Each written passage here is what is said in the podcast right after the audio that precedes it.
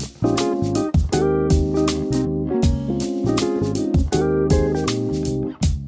Herzlich willkommen bei einer neuen Episode des Feinschmecker Podcasts. Deutsche Spitzenköche kommen hier ebenso zu Wort wie Top-Produzenten und andere maßgebliche Persönlichkeiten aus der Welt des Genusses. Ich bin Deborah Gottlieb, Chefredakteurin des Magazins und heute spreche ich mit unserem Koch des Monats in der Juli-Ausgabe, der nicht nur das Nose-to-Tail-Prinzip sehr ernst nimmt. Peter Niemann ist Küchenchef und Gastgeber im Hotel Hohenhaus im hessischen Bergland und das gehört übrigens auch zur Feinschmeckerfamilie. Familie. Er serviert vom Reh auch die Zunge und Krähen und er beweist, wie man mit eigener Jagd und Wasser aus dem eigenen Brunnen und vielem mehr Genuss im Einklang mit der Natur ganz selbstverständlich pflegen kann. Vorher möchte ich aber staatlich Faching noch für die Unterstützung auch dieser Episode danken. Wenn es um Nachhaltigkeit und den Schutz von Ressourcen geht, ist nämlich auch die Premium-Marke für Heil- und Mineralwasser ein Vorreiter seiner Branche. Das Wasser wird zum Beispiel nur in umweltfreundlichen Mehrweg-Glasflaschen abgefüllt. Plastik wird nicht verwendet. Staatlich Faching nutzt mittlerweile zu 100 Prozent Ökostrom aus deutschen Wasserkraftwerken und für die Fahrzeuge werden Erdgas und Strom genutzt. Seit 2020 ist das Unternehmen außerdem klimaneutral. Wie auch bei Peter Niemann geht es hier um verantwortungsvollen Umgang mit der Umwelt.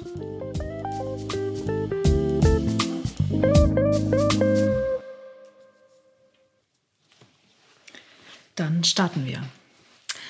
Guten Tag, lieber Peter Niemann. Wir sind hier heute in Hohenhaus und das ist in der Tat etwas ganz Besonderes, weil das seit langer, langer Zeit, äh, die Zeit des Lockdowns, der Pandemie, das erste Mal tatsächlich ist, dass ich dieses Gespräch wieder persönlich führe und nicht per Zoom oder sonst wie in irgendeiner Form remote. Ich freue mich sehr, heute hier auf Hohenhaus zu sein. Herzlich willkommen. Freut uns auch dass wir das wieder so live machen können. Wunderbar. Peter Niemann, Hohenhaus ist ein ganz besonderer Ort, darüber werden wir gleich noch ein bisschen sprechen. Und ähm, das Besondere unter anderem an Hohenhaus ist, dass äh, die Natur hier eine ganz besondere, nämlich eine tragende Rolle spielt. Und deswegen die erste Frage, wie schmeckt Krähe? Krähe ist eine, ich glaube, sehr aparte Mischung zwischen Hirschrücken und Taube ähm, hat einen, ja, auch vielleicht manchmal an äh, Kastanie erinnernden Geschmack, der sicher in Vergessenheit geraten ist, aber die Gäste nach ersten Berührungsängsten gerne wieder darauf zugreifen. Das ist natürlich etwas, was man nicht alle Tage auf einer Karte sieht. Ähm, ich weiß gar nicht, ob es im Moment in Deutschland äh, irgendwo anders Krähe gibt. Äh, zumindest in der Top-Gastronomie wüsste ich das nicht. Warum gibt es in Hohenhaus Krähe auf der Karte?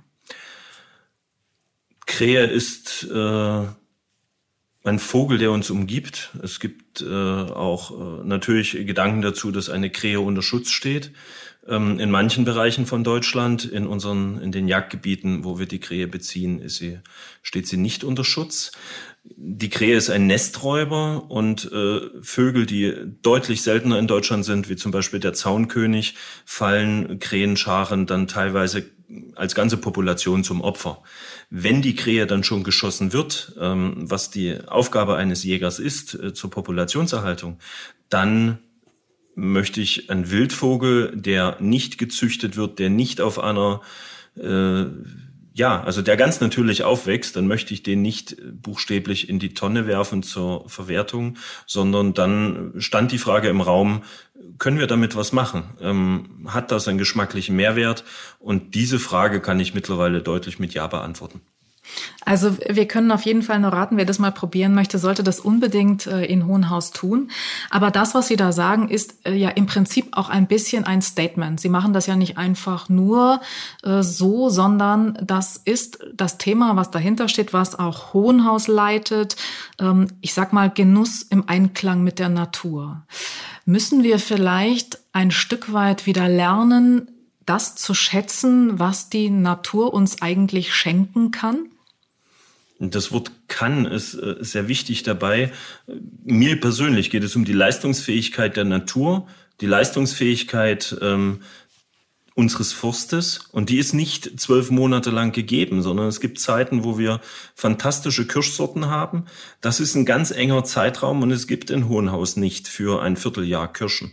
Das ist bei uns vielleicht ein Zeitraum von fünf Wochen, vielleicht auch nur vier, wenn der Regen dazwischen kommt und mit vielen anderen Punkten, den Pilzen, gewissen Waldkräutern, wilder Minze aus dem Wald, ähm, wie ich sie zuvor als Koch noch nie erlebt habe. Das sind Zeiträume, die schreibt uns das Wetter vor, die schreibt uns die Vegetation vor und daran halten wir uns hier weitestgehend. Wir gehen tatsächlich äh, im Gourmet-Restaurant vorm Service Beeren sammeln für die Reservierung. Wir nehmen die Reservierung nur bis 15 Uhr an. Dann wissen wir, wie viele Gäste wir am Abend haben. Und in dem Bereich werden dann Brombeeren, wilde Himbeeren im Wald gesammelt, weil wir nunmehr wissen, wo sie stehen.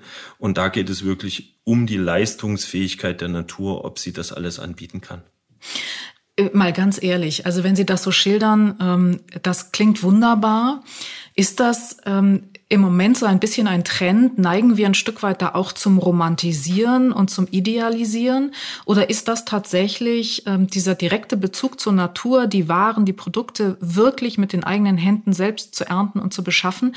Ist das ein bisschen was, was ähm, auch das Selbstverständnis eines Koches prägt? Ähm, oder ist das was, was jetzt eine Phase ist und einfach auf Dauer auch gar nicht so zu leisten ist äh, in diesem ähm, ja in der Spitzenküche in dieser engen Taktung, die man da auch vorgegeben hat. Also im Moment ist es ja so ein bisschen so, ne? Das, das ist ja schon ein Trend. Wir gehen alle raus, wir sammeln alle selbst und finden das ganz toll. Ähm, glauben Sie, dass das wirklich die Zukunft ist? Oder ist das im Moment ähm, etwas, was, was jeder vielleicht auch ein Stück weit zur Selbstfindung macht?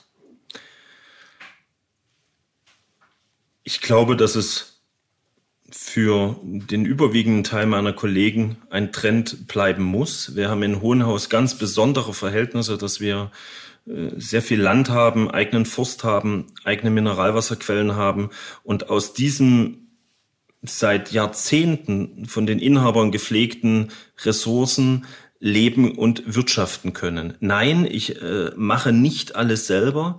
Das ist sowohl der Bezug auf meine Mannschaft, dass äh, ich mein Küchenchef Christian Martin, äh, der Sous-Chef Lars Pfister, dass diese Menschen äh, genauso verantwortlich wie ich mit reinarbeiten. Und es sind unsere Lieferanten, ähm, von denen ich sagen kann, dass ich ihre Arbeit absolut schätze, nicht so gut machen könnte, weil diese Profis sind die Basis dafür, dass wir als Sterneköche, als Gourmetköche so gut arbeiten können, weil diese Landwirte mit ihren Tieren, mit ihrem Boden entsprechend positiv umgehen. Aber das ist doch auch etwas, was sich auf die Köche dann letztendlich überträgt, oder nicht? Also dieses, diese Einstellung zur Natur und diese Einstellung zu dem, was die Natur uns an Schätzen gibt, das ist ja letztlich auch so ein bisschen eine Frage der Dankbarkeit und der Demut, oder? Also ich erinnere nur daran, ähm, das Thema Wasser.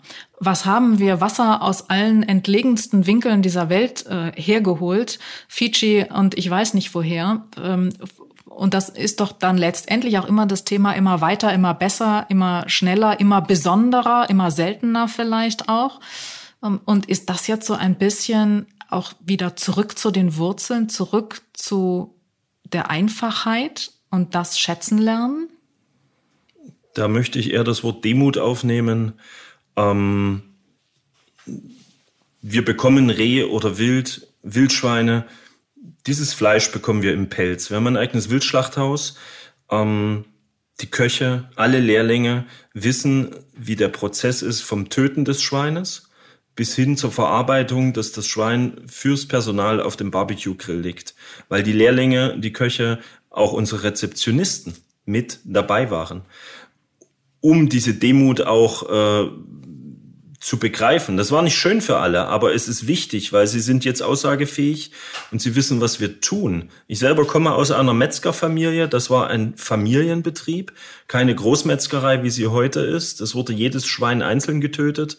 Und das ist ein Prozess, zu dem man sich auch immer mal wieder überwinden muss. Und ähm, wenn ein Tier schon getötet wird, dann sollte es auch komplett verwendet werden. Das heißt, wir haben die Jäger angehalten, die Zunge soweit als möglich manche Innereien aus dem Wald mitzubringen. Das hat für Verwunderung gesorgt. Mittlerweile ist es ein normaler Prozess bei uns. Auch aus einer Rehschnauze könnten wir als Koch noch etwas sehr Schönes machen. Wir unterliegen allen, alle wirtschaftlichen äh, Bedingungen. Viele Kollegen in der Stadt können das nicht leisten. Wir haben das Glück auf Hohenhaus, dass uns die Ware quasi ins Haus läuft oder ins Haus wächst.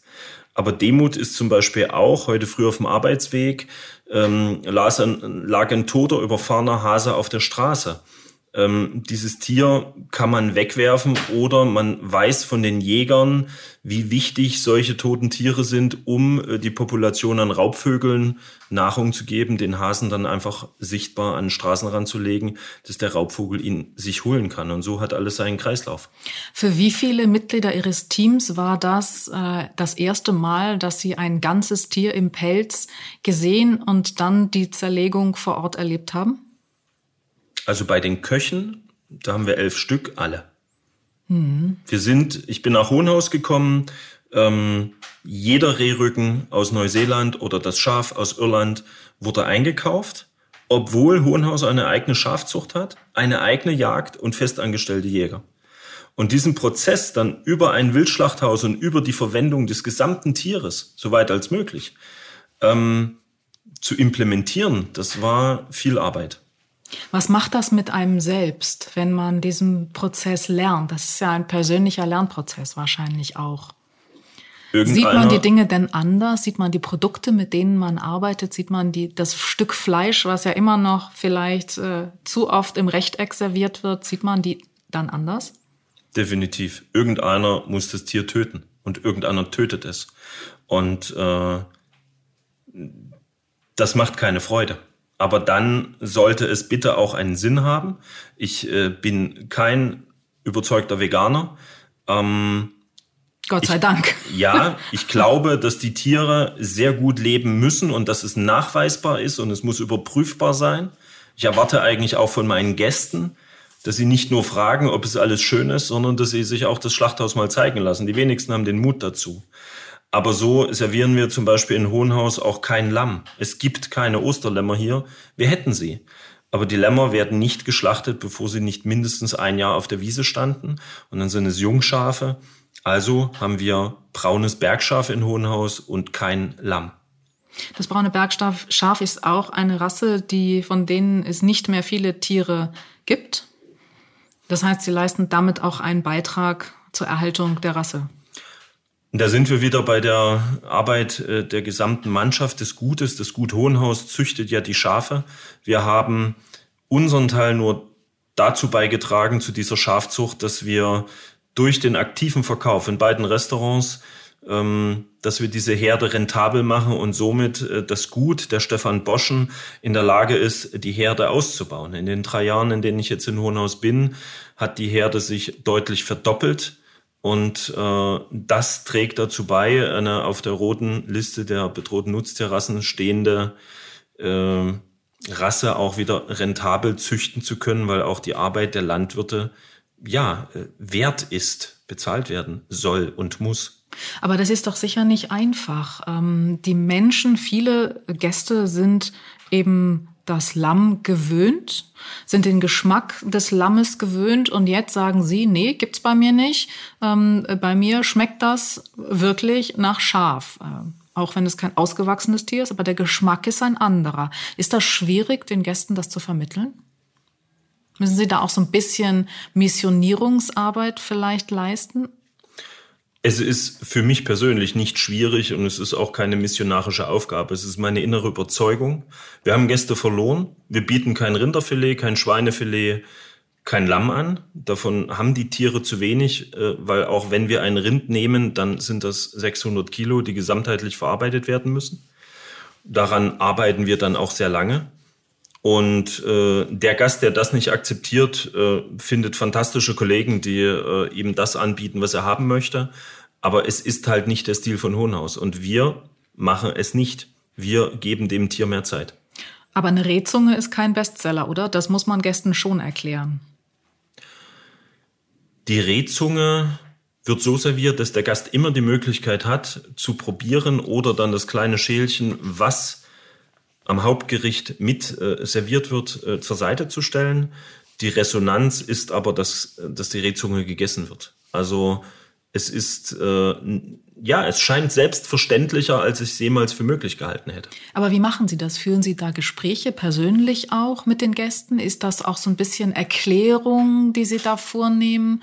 Weil das vielleicht auch so ein bisschen Verunsicherung ist bei denen, die es nicht kennen. Wild ist in Hohenhaus ein zentrales Thema, aber Wild ist ja auch ein Thema, wo viele noch immer, ich sag mal, ein bisschen auch Irrtümern unterlegen sind. Um Wild ranken sich viele Mythen und äh, auch viele falsche Informationen. Das ist ohnehin ohnehin ja ein Thema, was ähm, Gott sei Dank sehr populär ist, weil es eine sehr natürliche Ernährungsweise ist, aber was eben auch, wo eben auch Erklärungsbedarf vielleicht herrscht.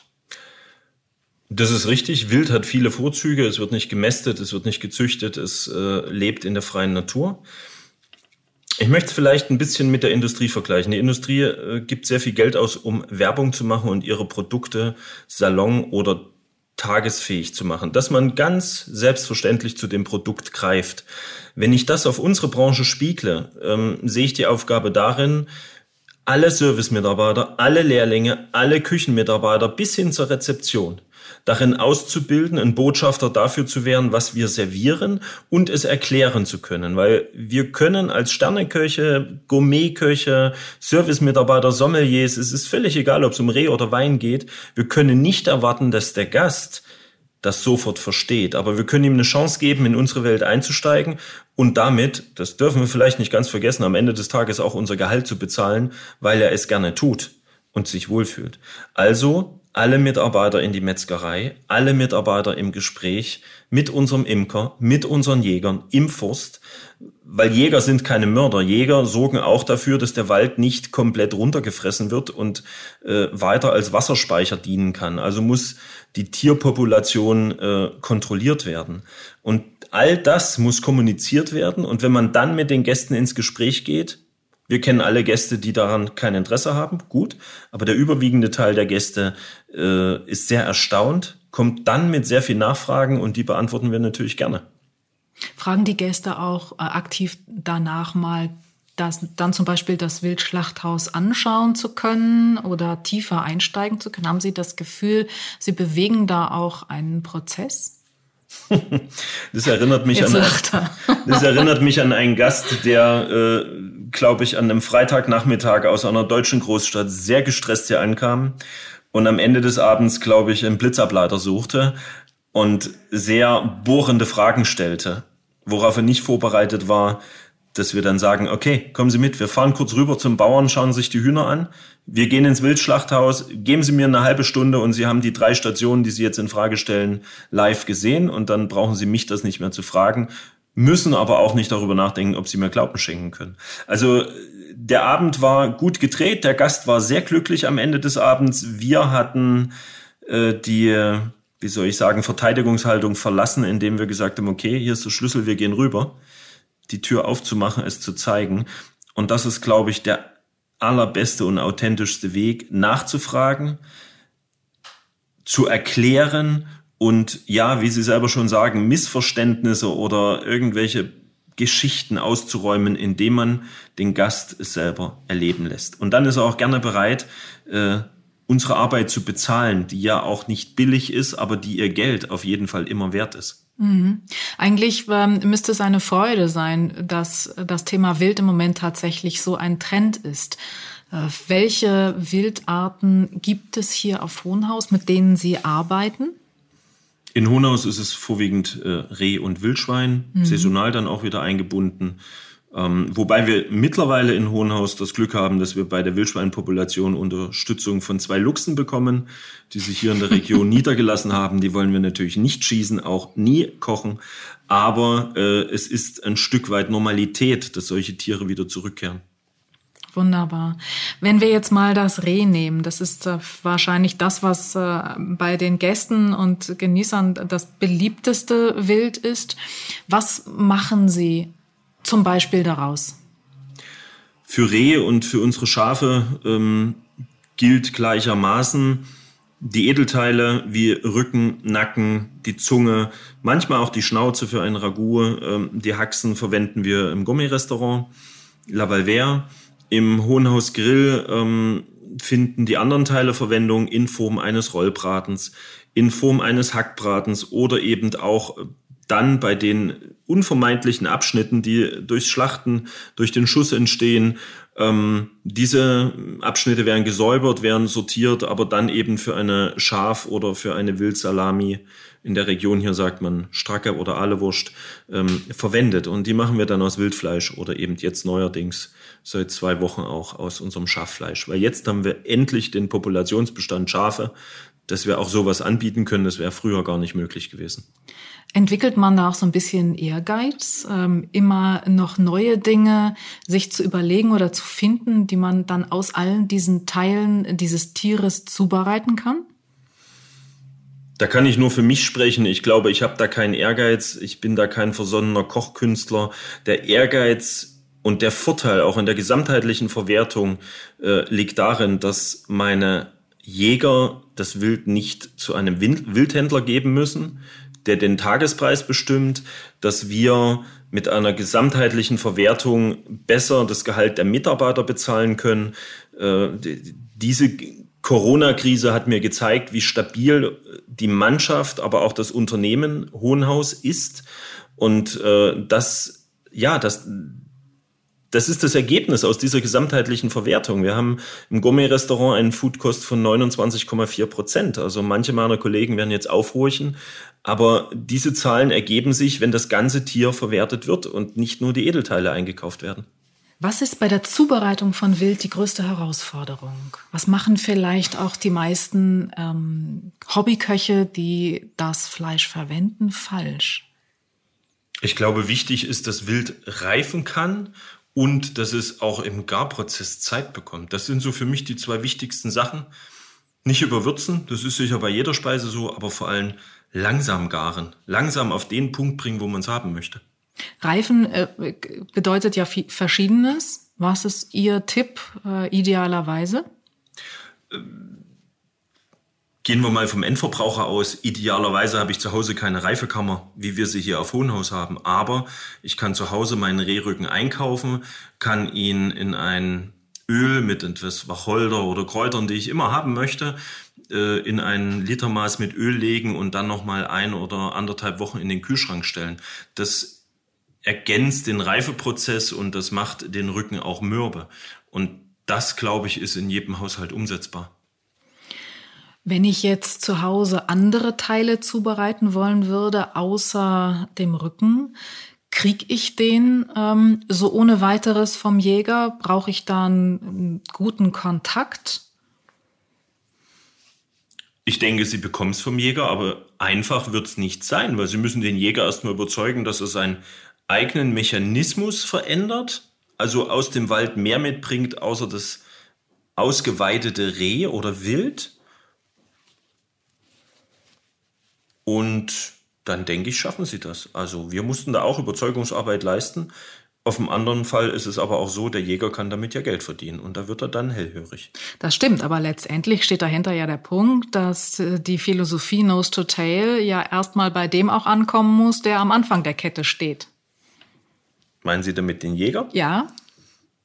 Ja, der ist da eigentlich schon ziemlich nah dran, weil Jäger nehmen sehr gerne mal das Herz oder die Leber eines frischen Rehs mit nach Hause und braten sie sich. Aber sie reden nicht viel drüber. ja. Auf Hohenhaus gibt's nicht nur Wild, sondern vieles andere, was sie hier nutzen und verwenden, eigenes Getreide unter anderem auch. Äh, dahinter steht eben natürlich der Anspruch oder die, der Versuch, sich selbst zu versorgen, soweit es geht, aus den Produkten, die die Natur äh, hierher gibt. Aber das Ganze ist kein Dogma und sollte auch kein Dogma sein, glaube ich. Weil alles, was ein Dogma ist, ist auch wieder nicht natürlich. Und vielleicht äh, der beste Beweis dafür ist, dass es hier auch noch ein zweites Menü gibt im Gourmet-Restaurant. Es gibt ein regionales Menü und es gibt ein bretonisches Menü. Und das gibt es nicht einfach so, sondern das gibt es, weil es einen klaren Bezug gibt. Es gibt familiäre Wurzeln bei der Familie Niemann in der Bretagne, die sie auch sehr aktiv leben. Produkte holen sie, glaube ich, direkt vom Kutter mit einem Lieferfahrzeug hier ins hessische Bergland. In wie viel Stunden? Zwölf Stunden etwa. Oh, da hält er aber nicht alle Geschwindigkeitsbegrenzungen ein, nehme ich an. Doch, das tut er, weil in Frankreich rollen sie einfach mal mit 130 durch, ohne Stau, ohne irgendwelche. Es ist immer sehr entspannt, dort Auto zu fahren. Es läuft einfach. Kommen wir zurück zu Ihrer Frage. Ähm, ja, äh, dem Familie Normand, Cap Sissou sind die Urgroßeltern meines Vaters, die über Berlin nach Deutschland eingewandert sind. Ähm, ich bin jedes Jahr regelmäßig in der Bretagne. Das sind mittlerweile auch viele Freunde und Produzenten, zum Beispiel äh, François de Solmignac, der Inhaber von Chateau Bellon oder Angel. Ähm, viele Freunde einfach und es sind Familien. Auf der einen Seite würde ich, wenn ich hier in Hohenhaus nur regionalen Fisch anbieten würde, das wäre Forelle, damit wäre die Geschichte gegessen. Das geht an den Interessen meiner Gäste vorbei.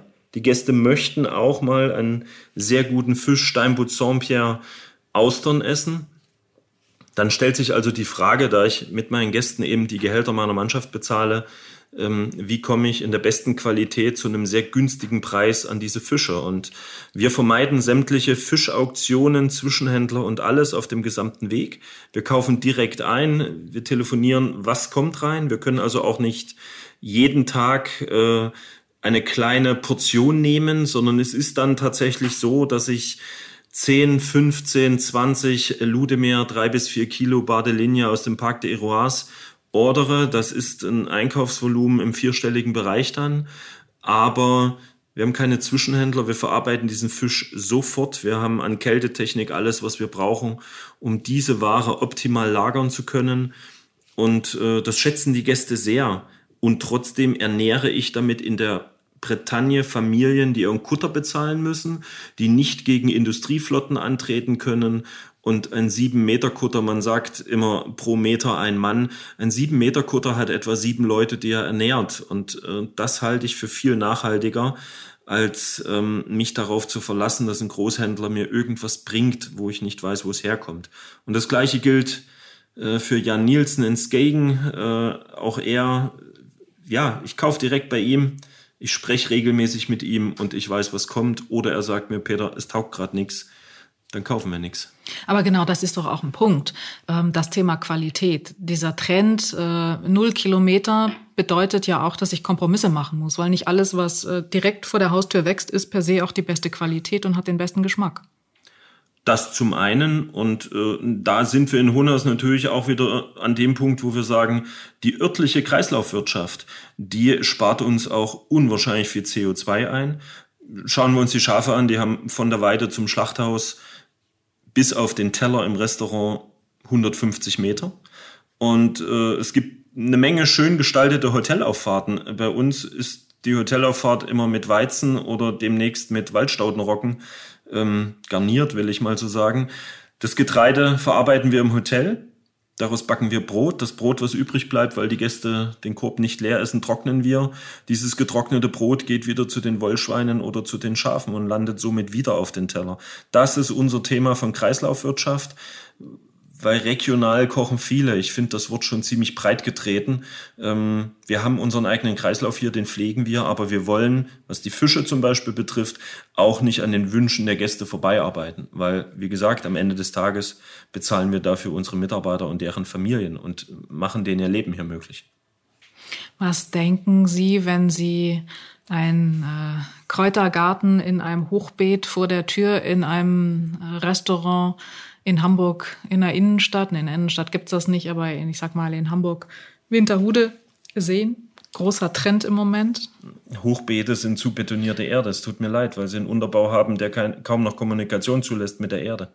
Also ähm, ja. Regionalität als Marketing. Es ist regional, natürlich. Der nächste Großmarkt, blau-gelb oder wie auch immer, ist aber auch immer um die Ecke. Der ist dann auch regional. So gesehen kochen alle meine Kollegen oder eine Vielzahl, die sich darauf beruft, sehr regional. Aber dieses selbst in die Hand nehmen, dieses Schmecken, ich gehe so oft durch den Wald und greife mir ein Kraut, von dem ich manchmal auch gar nicht weiß, was es ist, nur vermute, zerreibe es zwischen den Fingern, teste kurz mit der Zungenspitze und schaue, was dabei rauskommt.